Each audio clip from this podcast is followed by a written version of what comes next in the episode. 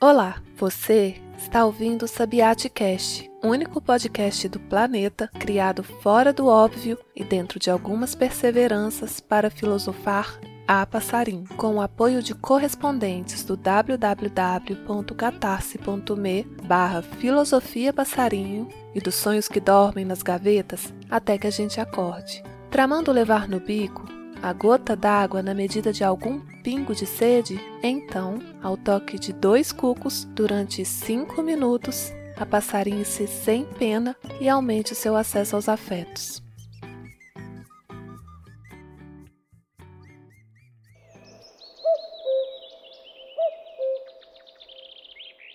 Saber tardiamente que os corvos falam e brincam, dotados de inteligência, adaptabilidade e empatia particulares, faz lembrar a trajetória de um homem chamado Will Hall. Will conta: Eu nasci e cresci em uma família onde havia muita violência e trauma. Não violência em si, mas os efeitos dela. Meu pai era veterano de guerra da Coreia, foi encarcerado e vítima de tortura um sobrevivente de muito trauma. Minha mãe também era sobrevivente de abuso sexual. Eu não os culpo, mas é certo que esse contexto explica muito o que aconteceu comigo. Na minha família, sempre havia explosões de agressão e de raiva. Era muito amedrontador para mim ser criança nesse contexto. Nunca me sentia seguro na minha família, ao mesmo tempo em que nunca falávamos sobre o que estava acontecendo, sobre as emoções que estávamos sentindo. Eu, minha mãe, meu irmão e meu pai. Isso me confundiu muito quando criança. Eu nunca podia antecipar as reações do meu pai em um momento era muito carinhoso, expressava muito amor, no outro estava zangado e me atacava. Eu tinha que observar minuciosamente, ter sensibilidade para antecipar suas reações. Essa era uma ferramenta que usava para me proteger. O estado de alerta vivido por Will desde menino, guardadas as devidas proporções, recorda-nos das circunstâncias adversas que aos corvos se impõem durezas no entorno social e condições ambientais que tendem a requerer habilidades complexas, pela carência de soluções acessíveis para imponentes problemas, conflitos. Encontrar fontes de alimentos separados, na falta de sementes, frutas, etc., demanda dos corvos a digestão de resíduos indigestos, fermentados e apodrecidos Encontrar a tranquilidade possível em grupo de pessoas extremamente sofridas demanda um preparo difícil de encontrar em pessoas adultas. Quem dirá numa criança em crescimento? A exemplo dos corvos, como pôde, Will tratou de desenvolver habilidades enquanto crescia. Dessa maneira, alcançou a percepção compassiva da origem dos comportamentos de seus pais machucados,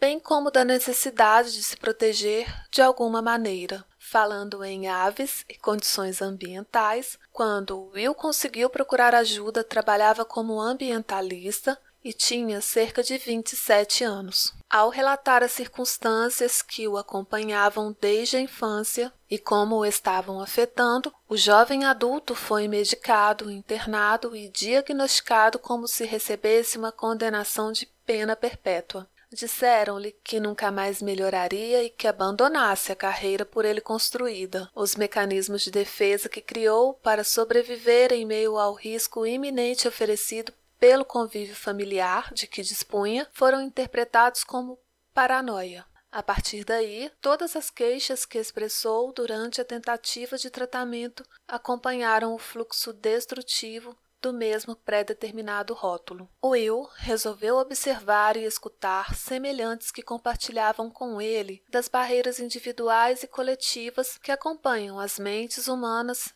em sofrimento. Descendente de indígenas, usufruiu de seu acesso à perspectiva de um povo com diferenciadas condutas perante os fenômenos mentalmente expressos descobriu rumos alternativos para sua jornada, rumos livres de prisões físicas, químicas e ideológicas, livres de velhos preconceitos aprisionantes e vitalícias sentenças. Conforme entrevista concedida a Hatz, que ele conheceu na ocasião de uma visita a Fiocruz, Will Hall se apresenta como conselheiro e facilitador com trabalho baseado em uma abordagem dialógica e comunitária de saúde mental, conhecida como diálogo aberto, Open Dialogue, professor formado no Instituto de Trabalho Processual de Portland, nos Estados Unidos, e atualmente doutorando no Centro Médico da Escola de Saúde Mental e Neurociência da Universidade de Maastricht, na Holanda, ele defende que seu trabalho e aprendizado se consolidaram em suas próprias experiências de recuperação da loucura. Will declara em seu site que hoje é apaixonado por novas visões da mente e o que significa ser humano. Atuando como terapeuta, a experiência de silenciamento sentida na própria pele é ressignificada e o capacita. Propriedade e consistência fortalecem sua defesa a participação de usuários e usuárias de sistemas de saúde mental nos esforços de recuperação, com voz ativa no trato das realidades que enfrentam. Há controvérsias e estratégias de poder envolvidas? Inegavelmente. Todavia, chegou o momento histórico de abraçarmos a prática ética da escuta de vozes pacientes que atravessaram séculos para começarem a ser ouvidas.